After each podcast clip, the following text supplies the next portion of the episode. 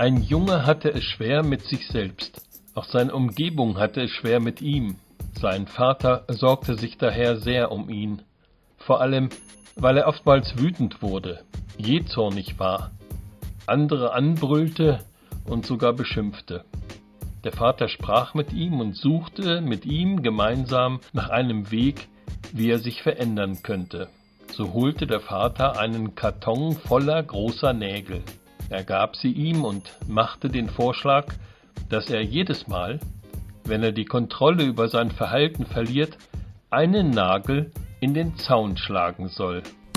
Der Sohn stimmte zu, und am Ende des ersten Tages hatte er 37 Nägel in den Zaun geschlagen. Darüber erschrak er selbst. Aber mit der Zeit lernte der Sohn, sich zu beherrschen und die Anzahl der Nägel, die er in den Zaun schlug, nahmen ab. Der Junge erkannte, dass es ihm damit besser ging und für ihn daher einfacher war, seinen Ärger zu kontrollieren, als jeden Tag Nägel in den Zaun zu schlagen und sie vor sich zu sehen. Endlich kam der Tag, an dem er keinen einzigen Nagel in den Zaun schlagen musste. Stolz erzählte er seinem Vater diese Neuigkeit. Das ist sehr schön, mein Sohn.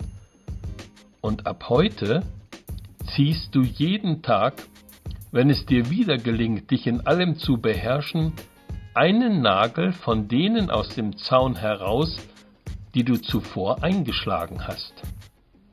Das spornte den Jungen noch mehr an.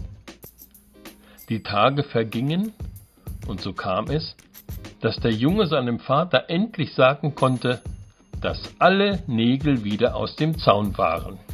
Da ging der Vater gemeinsam mit seinem Sohn zum Zaun, betrachtete ihn und sagte, Du hast großartige Arbeit geleistet, mein Sohn.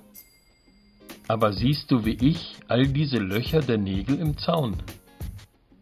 Der Zaun wird nie wieder derselbe sein. Wenn wir auch nur Dinge mit Wut dem anderen sagen, hinterlassen sie eine Narbe, wie die Nägel in diesem Zaun.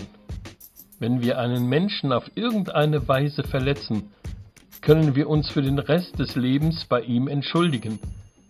Aber die Wunde, die wir ausgelöst haben, die bleibt für immer.